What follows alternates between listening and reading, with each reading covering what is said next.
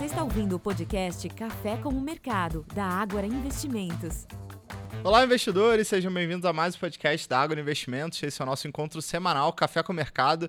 Eu sou Ricardo França. Quem me acompanha hoje nesse bate-papo são os analistas do nosso time, Renato Chanes e Wellington Lourenço. Tudo bom, pessoal? Tudo bem, Ricardo? Tudo bem, Wellington? Bom estar aqui com vocês de novo. Olá, Ricardo. Olá, Renato. Olá, ouvintes. Prazer sempre gravar aqui com vocês. Maravilha, vamos ao longo desse podcast falar sobre vários assuntos importantes, comentar o desempenho das bolsas e dos mercados ao longo dessa última semana e também olhar para frente. Estamos iniciando ainda a temporada de resultados referente ao segundo trimestre de 2023. Ao longo dessa semana, nosso time de análise publicou algumas prévias, ou seja, expectativas para os balanços que serão divulgados nas próximas semanas. E a gente trouxe aqui alguns setores para comentarmos quais são as nossas expectativas e, obviamente, posicionar o investidor nesse período que é tão importante para, para o mercado, para os analistas e, obviamente, para o investidor que tem posição ou está pensando né, em comprar algumas dessas ações. Agora, pessoal, semana relativamente morna aqui no Brasil, né? Chamou atenção um giro financeiro bastante reduzido, pelo menos né, nos primeiros quatro dias, de segunda a quinta-feira, o volume médio diário negociado ele é, orbitou ao redor de 20 bilhões, o que significa cerca de 20% abaixo, 25% abaixo da média recente, né? Claro que julho é um período de férias, né? Férias escolares aqui no Brasil, mas a falta de é, ânimo por parte do investidor ele está muito relacionado ao noticiário mais vazio em função do período de recesso do Congresso. Né? O Congresso teve uma agenda muito movimentada na semana anterior ao período de recesso, né? inclusive com a votação e aprovação em primeiro e segundo turno na Câmara Câmara dos Deputados da reforma tributária e desde então, né, com o período de recesso, o noticiário político ele fica mais escasso, o mercado naturalmente ele direciona suas atenções para o cenário internacional, certo? Certo, Ricardo, mas acho que a julgar também pela principal, é, acho que foco dos investidores estrangeiros né, nos últimos meses, e aqui eu estou falando de é, o ritmo ali de decisões de política monetária nos Estados Unidos, a semana também contribuiu para essa dinâmica mais, mais amena, né? A gente passa por um período aqui de silêncio do Fed, então é, antecipando já a agenda da semana que vem, o, o FONC, né, o, o, comitê ali que decide, o comitê do Fed que decide, a política monetária vai se, se reencontrar na semana que vem e como a gente né, antecede essa reunião, eles estão num, num, período ali de silêncio e, consequentemente, o mercado acaba sendo afetado também, investidor nesse, nesse compasso de espera por, pelos próximos passos, pela próxima reunião. Isso também ajudou a ter essa, é, esse clima mais, é, mais contido dos investidores internacionais também. E acho que o, ponto talvez que seja interessante para trazer para a discussão aqui é que quando o macro né, não ajuda, não é que não ajuda, né? Você não tem tantos direcionadores, né? Quase férias do, do Fed, né? Então fica quieto por uma, umas duas semanas aqui antes de, de anunciar qualquer tipo de política aqui no Brasil. Quando o recesso parlamentar, então quando tem essas férias aqui do, do ponto de vista macro, o ponto de vista micro começa a ser mais importante, né? Então, é, por exemplo, você comentou muito bem, volume baixíssimo ao longo da semana. Parecia realmente férias, né? Última semana do ano, que é bem baixinha. É, já nessa sexta-feira, quando a gente grava esse podcast, é basicamente antagônico do que a gente viu ao longo da semana inteira. Né? Nesse momento que a gente grava, o Ibovespa ali batendo 120 mil pontos, subindo quase 2%, volume projetado para a sessão perto dos 35 bilhões de reais. Por que, que isso aqui é importante de trazer em questão? Porque hoje, né, sexta-feira, quando a gente está gravando esse podcast, é um dia importante né, do ponto de vista técnico, né? Eu até a, a abertura de mercado hoje te, te fez uma referência à música da Olivia Newton, né? É, Let's Get Physical, né? Só que a gente falou que Let's Get Technical, né? Porque o que, de, o que deu rumo para os mercados hoje foi justamente questões técnicas. Nessa sexta-feira foi o maior vencimento de opções e derivativos da história nos Estados Unidos, 2,3 trilhões de dólares. Não sei se vocês têm a magnitude disso, mas é mais ou menos o PIB do Brasil. 2,3 trilhões de dólares de vencimentos por lá. Então, isso com certeza traria mais volatilidade para os mercados por lá. E aqui no Brasil também, vencimento de opções sobre ações que trouxe também é, mais volatilidade. Né? Existia uma parcela do mercado que entendia que o mercado estava posicionado para uma neutralidade, ou seja, para uma estabilidade, mas aparentemente não é isso que está acontecendo. Acho que a maior parte dos mercados do, dos investidores compraram opções de alta, né? Então calls, né? Para que realmente desse essa puxada aqui tão forte pelo menos é o que tudo indica, muito mais ligado ao aspecto técnico. Não obstante é isso, antes de, de, termos novidades concretas, né, tanto no fronte político quanto no fronte corporativo, o que movimentou bastante uh, o, o, os mercados foram as prévias, né, fossem elas divulgadas pelas próprias empresas, algumas empresas divulgam suas prévias, eh, como expectativas de mercado. Né. Essa semana, por exemplo, a Vale né, divulgou a sua prévia operacional com os dados de volume. E nessa sexta-feira específica, por exemplo, nós aqui na Agro publicamos a nossa prévia de resultados para os bancos no segundo trimestre, Ricardo. Boa, Renato. E por falar em resultado, né, essa temporada de balanços, ela já começou nos Estados Unidos, né? É verdade que começou aqui também no Brasil. Por enquanto, a VEG é, foi, o, foi o destaque estreando essa temporada de resultados referente ao segundo trimestre. Tem muita coisa por vir ainda nas próximas semanas. Lembrando que essa temporada de balanços ela vai até meados de agosto, ali por volta do dia 16 de agosto, né? Então, primeira quinzena vai ser muito movimentada aqui no Brasil do, do próximo mês, do ponto de vista vista né, de calendário corporativo, mas nos Estados Unidos também tivemos né, bancos divulgando seus resultados, algumas, algumas empresas de tecnologia. Então, de fato, né, pouco direcionador macro, mas é, houve bastante direcionador micro. Então, várias ações tiveram volatilidade reagindo aos números que foram divulgados. Renato, Wellington, vamos olhar para frente, né? Como a gente comentou aqui no início, essa semana nós publicamos algumas prévias, ou seja, as expectativas que nós temos para os resultados das empresas. A gente até brinca, né? Olha, analisar o resultado é importante. Agora, saber o que esperar para o balanço, eventualmente pode proporcionar até uma oportunidade mais interessante para o investidor, eventualmente se posicionar ou não naquela empresa que ele está de olho.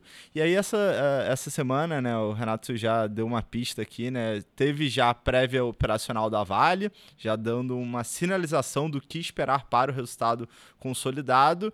E ao passo que os Estados Unidos começaram já a, a, apresentar os números dos bancos, a gente também divulgou as prévias, as expectativas para os resultados do, dos bancos brasileiros, correto? Exatamente isso, né? Então, na a Vale, vamos começar pelo que é o dado oficial da empresa, né? O que é a parte das, dos, dos bancos é a nossa expectativa, né? Da Vale, é, é curioso aqui, né? Porque no dia que a empresa divulgou o, a, a, sua prévia, a ação caiu. Caiu pouco, é verdade, mas caiu. Só que quando a gente olha para consenso, ela superou a expectativa de consenso, né? Trouxe, trouxe uma produção ali mais perto de 170, de 170 milhões de toneladas de, de minério de ferro por trimestre e 76, perdão, 76 milhões de toneladas por trimestre, superando as expectativas de mercado. Então, assim, na média, é, é, de se esperar que na semana que vem, né, quando a empresa divulga seu resultado consolidado, essa, esse volume acima do esperado também resulte em EBITDA acima do esperado. É, isso vai depender muito, é claro, do desempenho de custos, mas nos tornou mais positivo com a tese de vale sim no curto prazo, por conta de um dado que foi acima do esperado e o mercado aparentemente ignorou. Tudo bem, a gente reconhece que existem ainda grandes certezas relacionadas à China. Nesse final, final de semana tem encontro do, do Partido Comunista por lá, que pode anunciar novos estímulos, mas neste nível de preço parece que muita coisa está negligenciada nos preços da Vale, tá? Então, oportunisticamente, talvez essa próxima semana aqui seja de oportunidades para Vale, porque realmente o mercado não sei se deixou passar seja a expressão correta, mas deu de ombros para esse número acima do esperado, dando mais importância aos dados econômicos da China, que sim, ao longo da semana frustraram de novo, a gente se reconhece isso, mas é tudo uma questão de preços. Nesses níveis de preço de vale, principalmente com minério de ferro ali perto dos 118 dólares, nos parece uma oportunidade sim para fazer tiros pontuais é, para quem quer surfar essa onda de resultados. Para além da Vale, né, como eu tinha comentado, aí já entra no, no, no, no conceito de a nossa expectativa, né? Não tem nada a ver com as empresas em si. A gente tem as conversas com elas, mas é muito mais é, a, o, a nossa análise, né? E para os bancos, a gente tem uma percepção aqui de que é mais do mesmo, tá, Ricardo? Tá, Well? É, esse trimestre aqui não deve trazer tantas diferenças com relação ao que foi observado no primeiro trimestre do ano, do, do ano passado. Eh, do, desse ano, mas algumas nuances são interessantes. é, você comentou muito bem, né? Que talvez mais importante do que analisar o resultado é analisar, é, é ter expectativa do que vai acontecer. Eu iria um pouco mais além. É, é o que vai acontecer nesse trimestre e o que vai acontecer daqui para frente. E aqui talvez seja o principal ponto para os bancos, né? No, lá para novembro, dezembro, os bancos do ano anterior, os bancos divulgam o que a gente chama de guidance, né? que são as suas projeções. Ah, eu espero ter um lucro de entre X e X bilhões, uma carteira de crédito entre X e X bilhões, enfim. Ele e coloca... Normalmente é assim mesmo, não é uma faixa, né? Exato, ele dá uma faixa de, uma, uma faixa de orientação para os investidores e lá no final do ano e, e, ao longo do ano ele vai ter, tentar percorrer aquilo. Se ele superar bem, se, se ficar abaixo, o mercado não vai gostar, porque realmente foi aquilo que você guiou vamos ficar de olho agora no segundo trimestre se vai ter banco revisando para baixo, né? Falando assim, ó, tinha prometido o lucro de X, pô, gato subiu no telhado, aquele número lá não vou conseguir te entregar, tá? Então, isso aqui pode ser um, um fator crucial aqui para sustentabilidade do ânimo dos investidores com relação aos bancos. Do ponto de vista de resultados, eu colocaria aqui três momentos distintos, né? Tem resultado que vai ficar elas por elas, exemplo aqui Itaú e Banco do Brasil, que são resultados bons, mas não deve mostrar uma evolução tão grande com relação a, ao trimestre passado, nem tanto em relação ao ano passado. Então, eu, daria poucos destaques tanto para Itaú quanto o Banco do Brasil, embora reconheçamos que serão bons números. É, o grande destaque, na minha opinião, vai ser o BTG até porque vai mostrar que a dinâmica desse banco é totalmente diferente dos demais, né? É um banco mais ligado a mercado de capitais, a operações de corretora, a operações de IB, né? Investment Banking. Então, BTG vai ser o grande destaque, enquanto Santander, na ponta contrária, vai ser possivelmente a decepção da temporada, né? Então, é, margens pressionadas, inadimplência em elevação, todos esses fatores devem fazer com que o banco seja é, o, o desempenho negativo. E aí, talvez seja um ponto aqui também interessante de comentar. O Santander abre. O Santander que abre a temporada de resultados na semana que vem, dia 26 de julho, é, quarta-feira que vem. Se ele vier com resultado muito mais abaixo, pode dar uma, uma água, colocar uma água de chope, colocar uma água no chope da galera.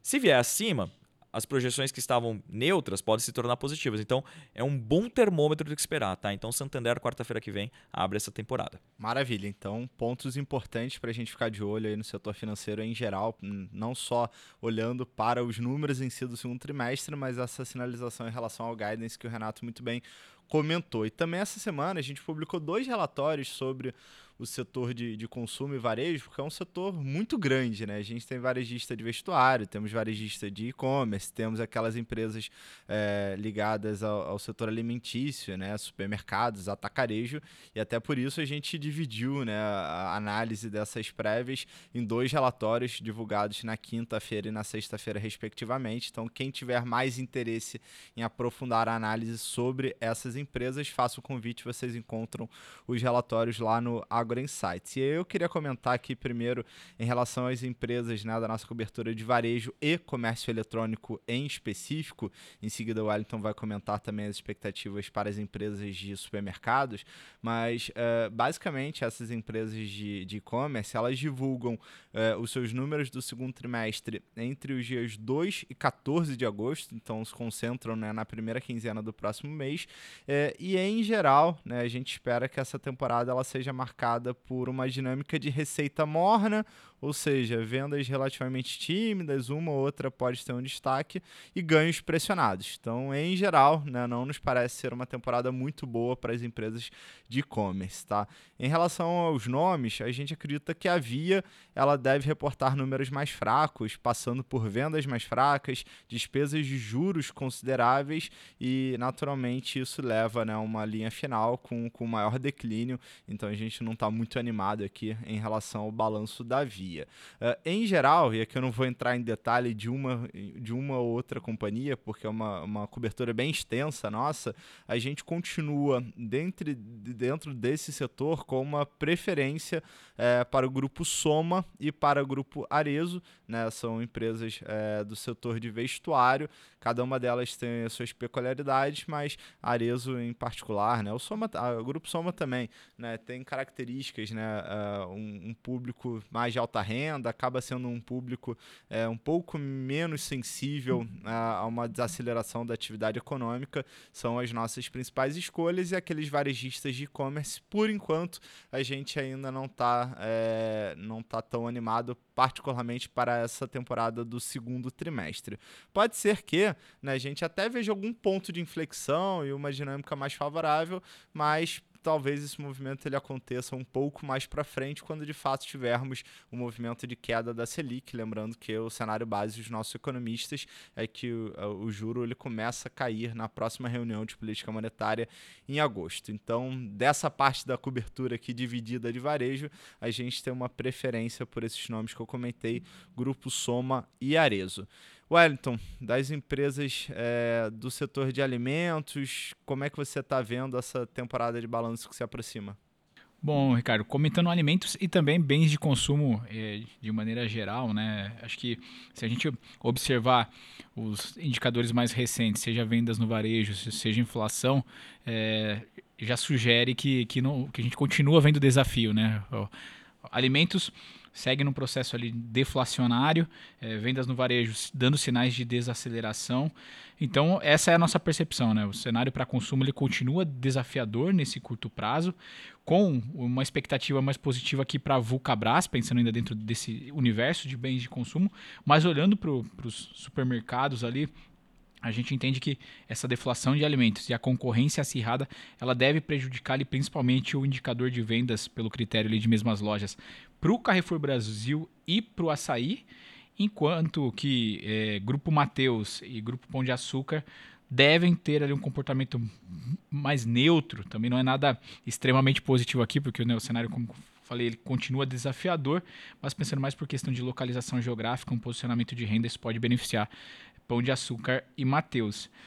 Pensando para a safra de balanço de uma maneira geral aqui, a gente vê Natura num comportamento mais neutro, né, dando uma sequência ao movimento semelhante que a gente viu no primeiro trimestre de 2023, mas é, se a gente listar alguns nomes, Pets, Zamp, Alpargatas, própria Grandene, esses nomes aqui a gente entende que devem reportar nesse segundo trimestre prejuízo. Então, trimestre ainda é, difícil aqui para esse setor de alimentos e bens de consumo. A nossa preferência, pensando numa visão mais é, a longo prazo, para dentro desse universo de cobertura, Carrefour Brasil. Açaí e Natura continuam ali como as nossas preferências. Maravilha. E por falar em preferência, né, pessoal, lembrar que ao longo dessa semana a gente teve uma série muito bacana, bem especial, falando sobre investimentos, sobre cenário econômico e como se posicionar, né, agora nessa iminência de queda de juros. É, todos nós participamos aqui da, dessa série, o Wellington e o Renato fizeram uma live muito bacana sobre a indústria de fundo de investimento imobiliário. Aliás, também publicamos essa semana, né, o relatório atualizado, então vale a pena conferir quem tem interesse. Uh, a gente também fez uma live específica sobre renda variável, passando sobre dando um overview sobre todos os setores que nós temos cobertura, elencando quais são as top picks, ou seja, as melhores recomendações em cada um dos setores. Tivemos também é, lives sobre renda fixa, né? Como é que a gente pode posicionar o investimento nesse cenário de queda de juros. E uh, a série ela teve início com o Dalton Gardman, nosso economista-chefe, contextualizando todo o cenário econômico para esse segundo semestre. Então, quem ainda não teve a oportunidade de conferir, corre lá no YouTube da Ágora e vale vale a pena é, acompanhar essas lives que foram lives, né? Agora estão gravadas lá e o vídeo disponível no YouTube da Ágora. Só para não deixar de comentar também, ainda não, não temos a prévia, né? Não publicamos a, as expectativas para os resultados da Petrobras, mas eu queria chamar a atenção porque essa semana a gente teve muita, muita notícia, né? Com algumas entrevistas do CEO da companhia, o CFO da Petrobras também concedeu entrevista. E o que, que a gente precisa monitorar para as próximas semanas? Segundo, foi sinalizado pelo, pela própria empresa. Eles devem anunciar ainda agora no final do mês de julho, então provavelmente na semana que vem, né, qual é a nova política de remuneração ao acionista, ou seja, a política de distribuição dos dividendos. É um ponto importante da tese que a gente precisa monitorar na, nos próximos dias. Além disso, o início de agosto a empresa publica o seu resultado do segundo trimestre e provavelmente ainda em agosto ela deve anunciar né, uma revisão do seu plano estratégico. E ela é um momento em que ela dá um pouco mais de sinalização para o mercado sobre seu plano de CAPEX, ou seja, plano de investimentos, e também uh, quais são as linhas né, onde ela deve dedicar maior parte do recurso a ser investido nos próximos anos. Então, são três eventos importantes que devem acontecer nas próximas semanas. A gente tem que ficar de olho aí na Petrobras. Por falar em Petrobras, né, também chama atenção para o movimento do petróleo. O petróleo teve uma recuperação importante né, nesses últimos dias, está sendo negociado acima de 80 dólares o barril do tipo Brent. Semana essa que se encerrou foi muito importante para a Prio, na antiga PetroRio, empresa anunciou né, o avanço da campanha exploratória no campo de Frade, com números muito representativos, levando a produção a um patamar acima do que nós estimávamos. Então a gente também tem Prio né, na nossa carteira recomendada. O papel veio de uma performance muito interessante. Obviamente, se o petróleo seguir né, nessa atuada positiva, deve permitir que a ação siga também uma trajetória mais favorável nos próximos dias. Então, é, a gente passou aqui rapidamente né, por uma prévia, uma expectativa para várias das empresas que nós cobrimos. Ao longo dos, das próximas semanas, a gente vai continuar atualizando né, essas prévias e, obviamente, à medida que os resultados uh, forem sendo divulgados, a gente vai trazer a análise sobre uh, esses números. Além disso, pessoal, o que, que a gente deve monitorar em termos de agenda econômica para a próxima semana?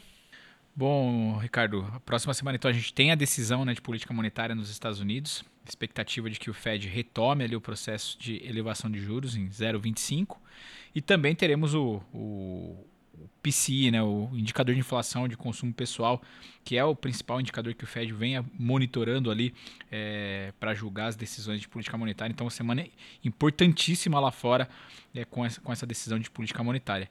E aqui no Brasil, a gente tem IPCA 15 de julho e o IGPM de julho. É, mais uma vez, ali, expectativa de leitura né, de, de sinais de continuidade na desaceleração da inflação e também a taxa de desemprego aqui no Brasil do mês de junho. Esses são os destaques aqui para ficar atento para a próxima semana.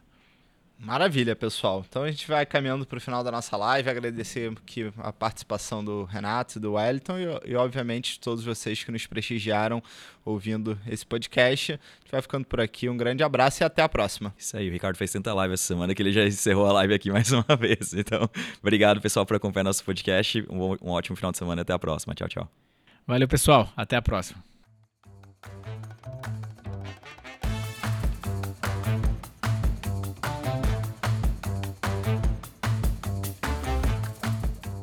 Podcast não representa promessa de compra e venda ou recomendação de qualquer ativo financeiro, sendo única e exclusiva responsabilidade do investidor a tomada de decisão. Consulte os riscos das operações e a compatibilidade com o seu perfil antes de investir. Rentabilidade passada não é garantia de rentabilidade futura.